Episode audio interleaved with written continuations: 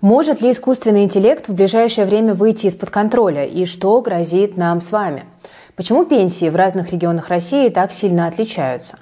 Какие дивиденды «Магнит» может выплатить инвесторам? Почему золото снова растет в цене? Какие полномочия в будущем могут получить судебные приставы? И что россияне думают о брендах, ушедших из страны? Эти и другие вопросы мы с вами в ближайшие минуты будем обсуждать как всегда, с вами Кира Юхтенко. Это свежий обзор новостей от команды InvestFuture. У нас сегодня много важных, интересных тем, так что смотрим до конца. Ну и если вам нравится наша работа, то не забывайте подписываться на канал, ставить лайки и писать комментарии. Это очень важно для нашей работы, а работаем мы для того, чтобы финансовая грамотность в нашей стране росла.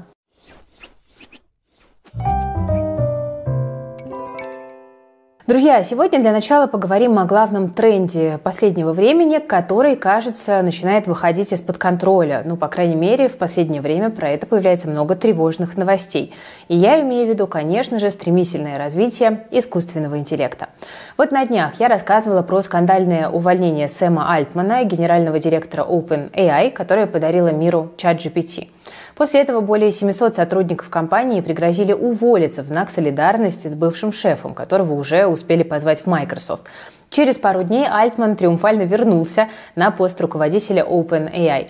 И вот сейчас выяснились интересные и при этом слегка пугающие подробности вот этого увольнения недолгого. Оказывается, что незадолго до ухода Сэма Альтмана несколько исследователей э, компании написали письмо Совету директоров. И в нем они предупредили о мощном открытии в области искусственного интеллекта, которое, по их словам, может человечеству угрожать об этом пишет агентство Рейтер, ссылаясь на источники, которые знакомы ситуации. И вот они утверждают, что содержание этого письма стало одним из факторов отстранения Альтмана от должности. А речь в этом документе шла якобы о проекте под названием Q-Star.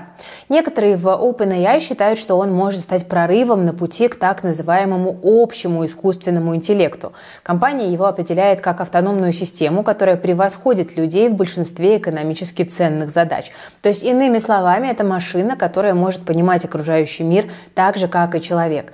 Пока Q-Star способен решать математические задачи на уровне школьника, но речь идет о задачах, где есть только один ответ, а для этого у искусственного интеллекта должны быть способности к рассуждению по образу человеческого интеллекта.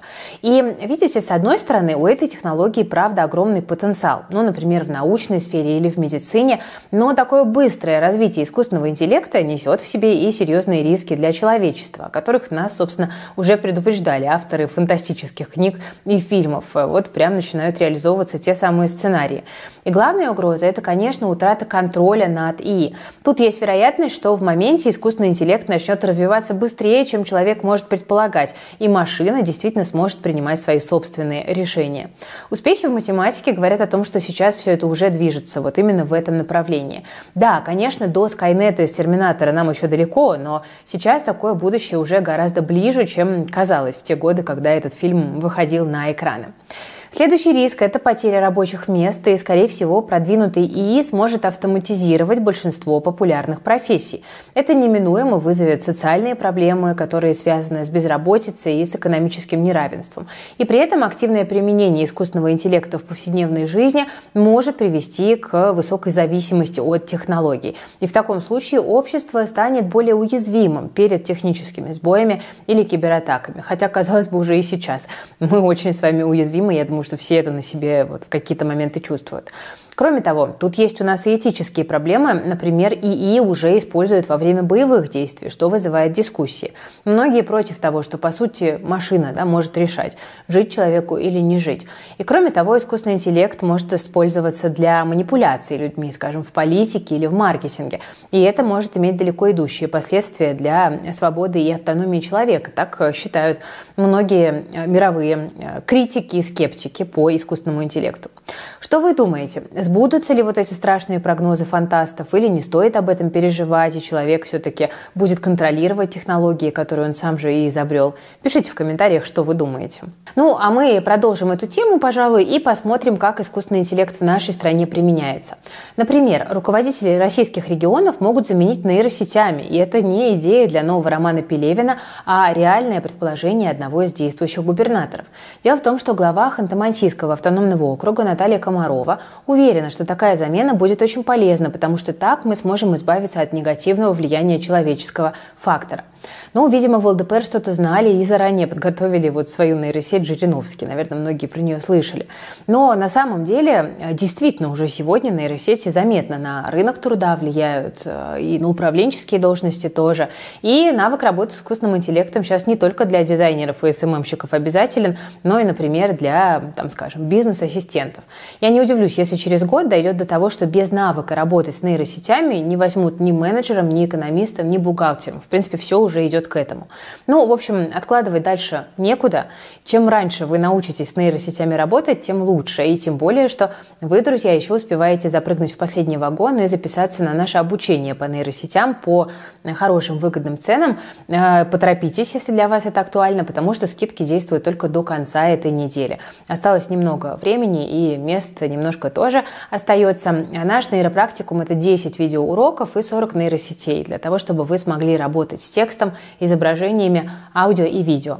Обучение будет полезно не только для того, чтобы освоить новый навык для карьерного роста, но и для того, чтобы обеспечить себя возможностью получить, найти простую подработку на удаленке. С нейросетями вы сможете брать простые задания на биржах фриланса, ставить задачу искусственному интеллекту, проверять результат и получать до 5000 рублей всего за 30 минут такой простой работы. Такие заказы есть. Ссылка на нейропрактикум будет в описании к этому ролику. Успевайте записаться, чтобы в спокойном темпе освоить новую технологию и перестать переживать за свое будущее на рынке труда продолжение темы поговорим о том, почему так важно задуматься о повышении своего дохода и создании подушки безопасности как можно раньше.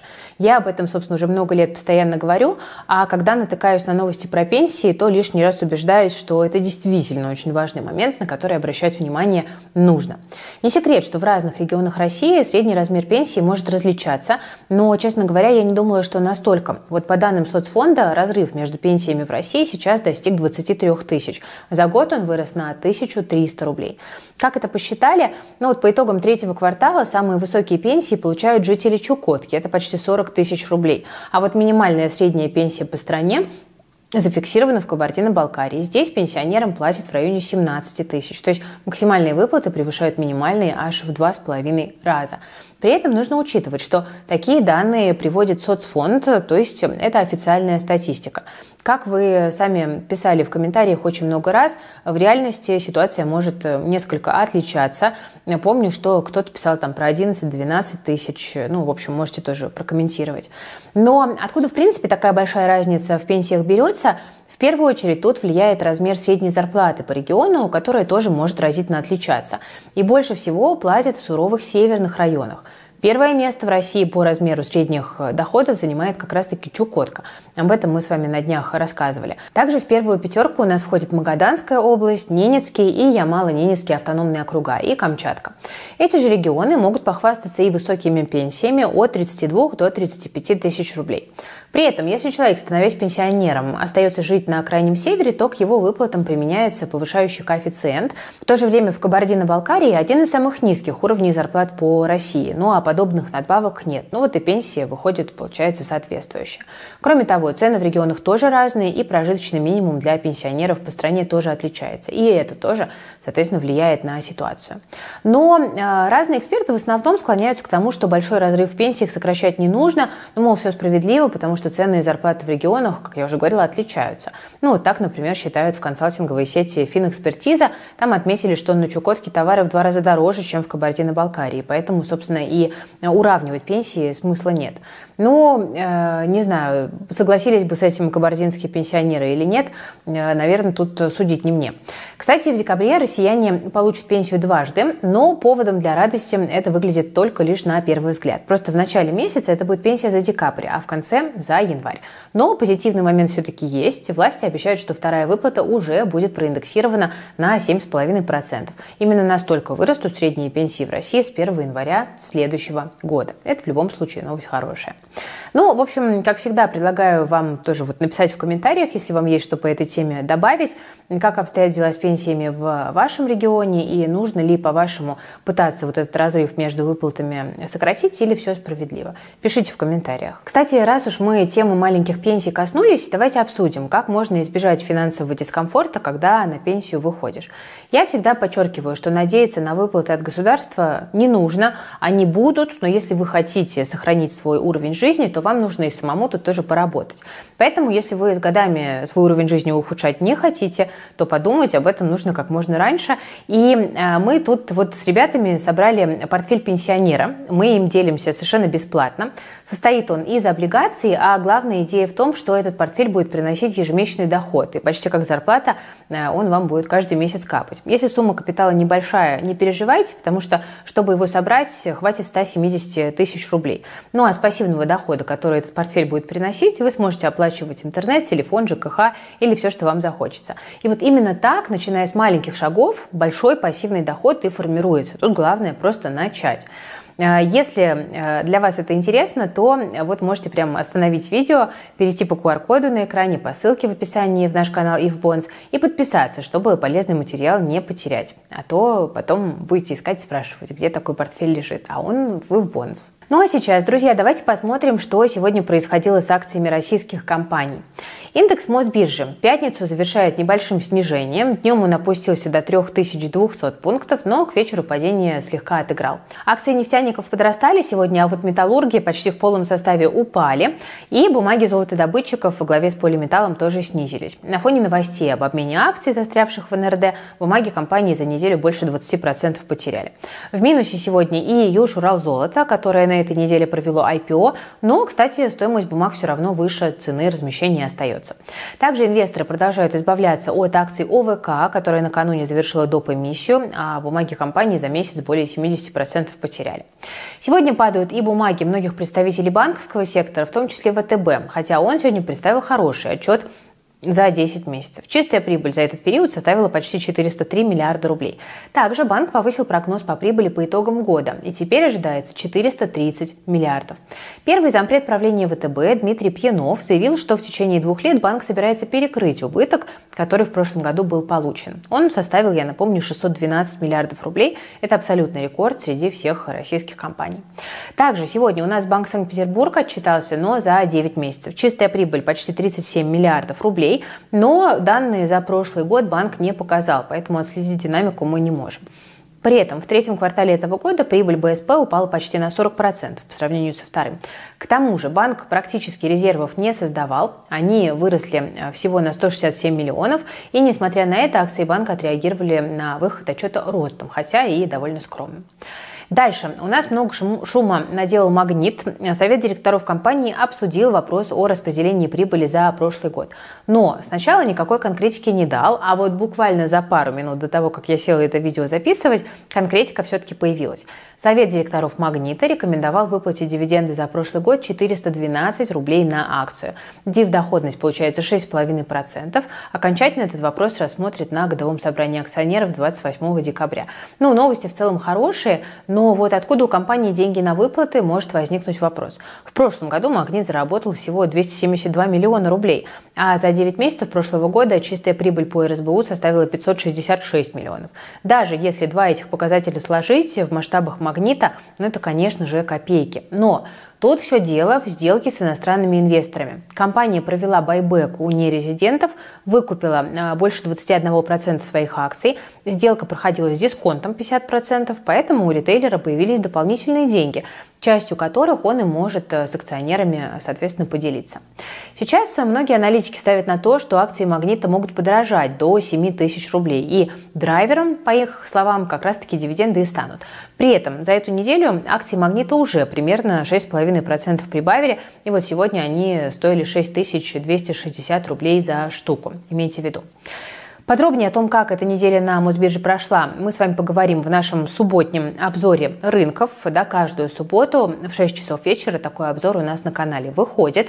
Там мы разбираем главные рыночные события и говорим о том, как инвестору лучше сейчас действовать. Так что, как всегда, будет интересно, полезно, обязательно посмотрите. А теперь поговорим еще об одном инструменте, который снова набирает популярность, и тут речь идет о золоте.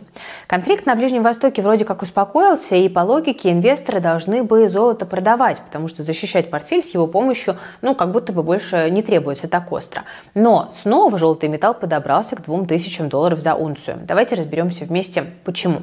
Ну, смотрите, во-первых, Индия сильно поддержала золото в моменте. Спрос там на максимуме почти за три года сейчас находится. Золото активно используется в украшениях для индийских национальных праздников, а они как раз-таки начинаются. Да, там вот сезон свадеб и так далее.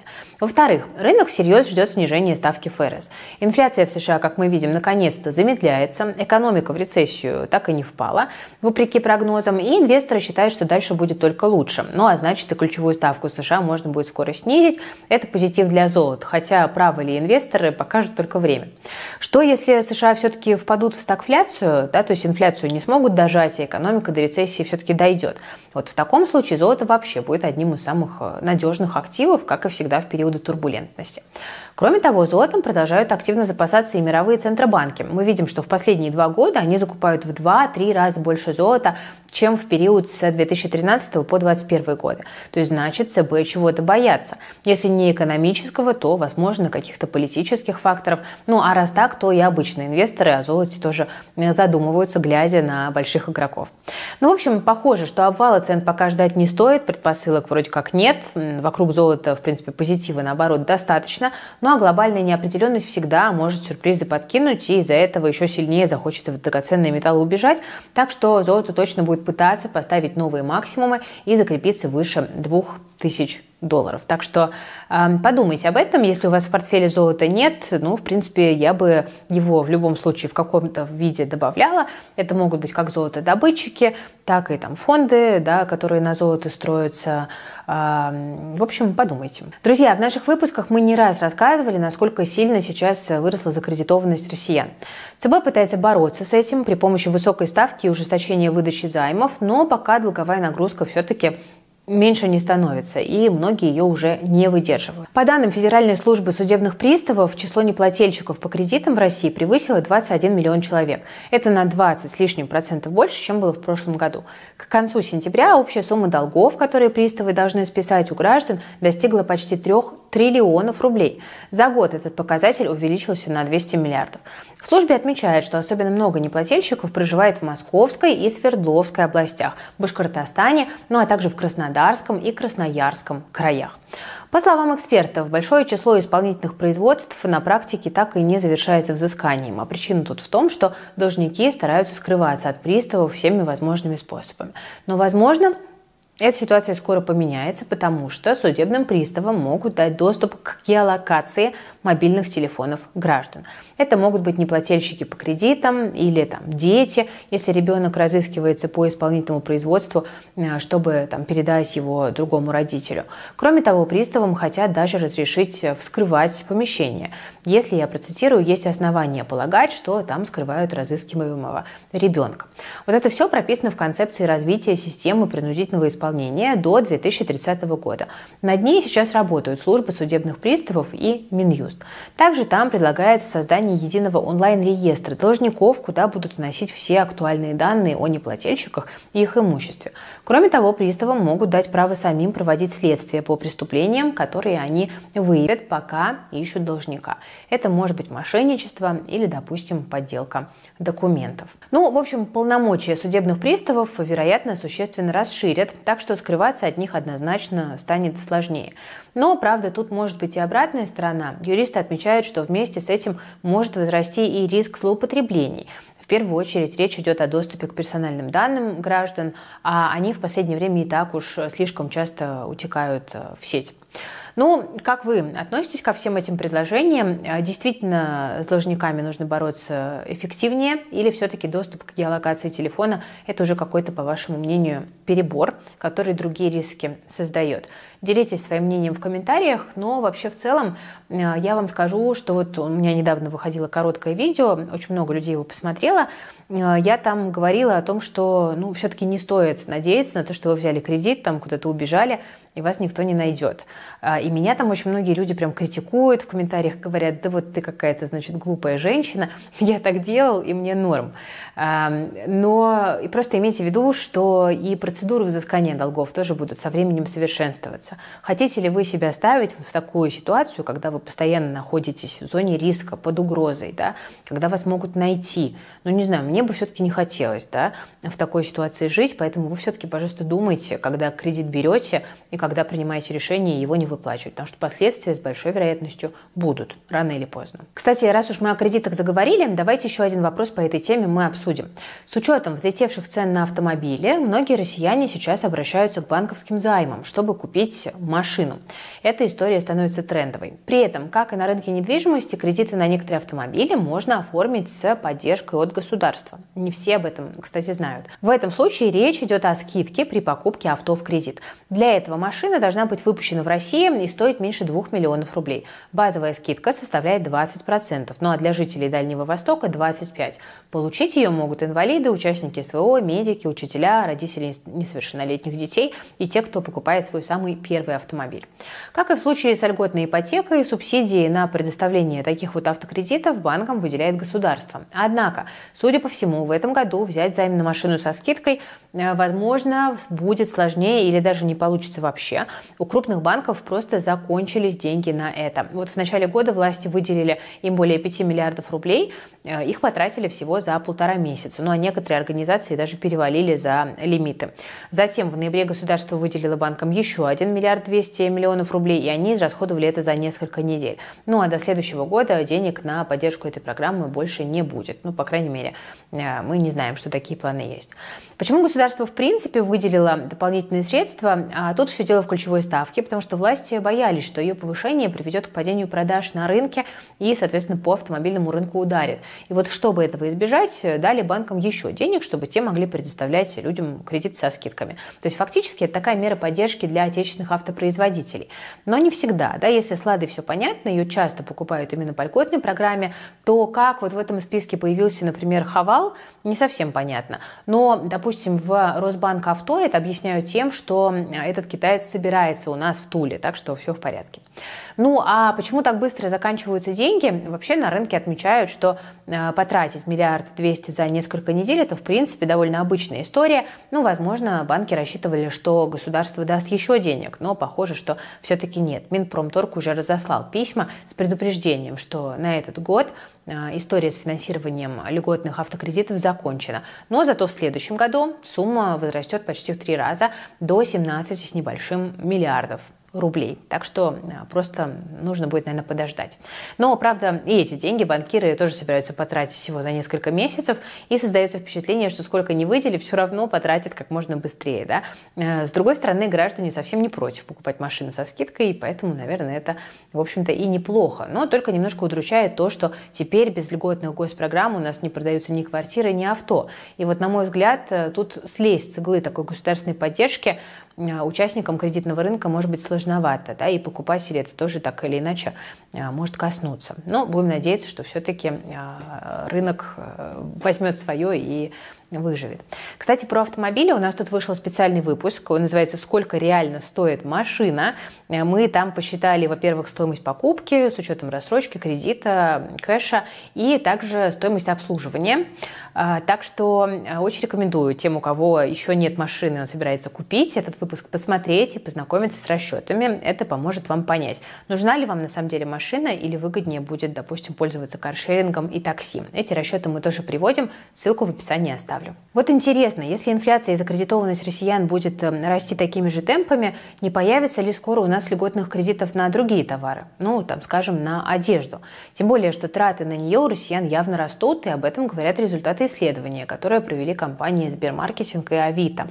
Каждый пятый участник заявил, что на одежду сейчас стало уходить где-то на 20% больше, чем год назад. У остальных траты пусть и не так сильно, но тоже выросли. Сейчас около половины людей отдают за покупку одежды от 10 до 30 тысяч рублей в квартал. У каждого третьего на это уходит не больше 10 тысяч. Ну а 12% опрошенных тратят на одежду до 60 тысяч рублей каждые три месяца. Довольно существенные расходы на самом деле получаются. Конечно, в первую очередь виновата инфляция, плюс вариантов, куда потратить деньги в этом плане, сейчас у нас немало. Да? Даже несмотря на уход там, популярных западных и японских брендов с нашего рынка, ну, там, где одна дверь закрывается, как известно, открывается другая. И российская fashion-индустрия, на самом деле, как бы очень классно развивается, это факт. Аналитики компании NF Group подсчитали, что за год в стране появилось 19 новых марок потребительских товаров. Я говорю именно о зарубежных брендах, э, и при этом две трети из них турецкие, остальные из Белоруссии и Эстонии. Ну а в следующем году на российском рынке ждут еще, кстати, 20 новых иностранных компаний. То есть и наша индустрия развивается, и иностранцы приходят, просто другие. В основном приходят они в сегмент одежды и обуви. Э, треть иностранцев будет из Ирана, остальные придут из Китая, Южной Кореи, Эмиратов, Беларуси и Казахстана. Но, правда, неизвестно, будет ли у россиян на иранскую моду спрос. Эксперты отмечают, что если турецкие модельеры ну, хоть как-то учитывают последние тренды, то что ждать от иранской одежды, ну, пока немножко непонятно, но посмотрим с интересом. Ну и давайте не забывать, что после ухода европейских и американских марок освободившиеся ниши массово заняли российские бренды, в том числе новые, я хочу это еще раз подчеркнуть, и у покупателей они на самом деле пользуются популярностью. Авито и Сбермаркетинг выяснили, что больше половины граждан заинтересовала одежда от отечественных производителей, и при этом немало и тех, кто по ушедшим брендам все-таки скучает. Их возвращение ждет каждый третий россиянин. Каждый пятый сказал, что этого бы не хотел, но, мол, и без них нормально. Примечательно, что половине участников вообще все равно, какой логотип на их одежде. По их словам, они на это не обращают вообще никакого внимания. А, у меня к вам вопрос, кто у нас тут модник, как вам российские бренды и какие нравятся? Вот я честно скажу, мне прям очень нравится, как российский fashion, а, в том числе там среднего сегмента, развивается. При этом мы видим, что некоторые бренды из среднего сегмента, такие, например, там, как 12 Stories, поднимаются в более люксовый сегмент и пытаются занять ниши, освободившиеся, у них это, в общем-то, получается. А, кто скучает по иностранным брендам, тоже напишите, по каким скучаете. Я вот по футболкам Юникло, честно вам скажу, скучаю. Пишите в комментариях, как у вас. Ну, а на этом, дорогие друзья, у меня все. Я э, хочу вам напомнить, что все полезные ссылочки в описании к этому видео есть. Э, переходите там и на нейропрактикум, и на наши телеграм-каналы, и на видео про автомобили тоже ссылочку оставим. Э, ставьте лайк, если вам нравится наша работа, подписывайтесь на канал, жмите на колокольчик.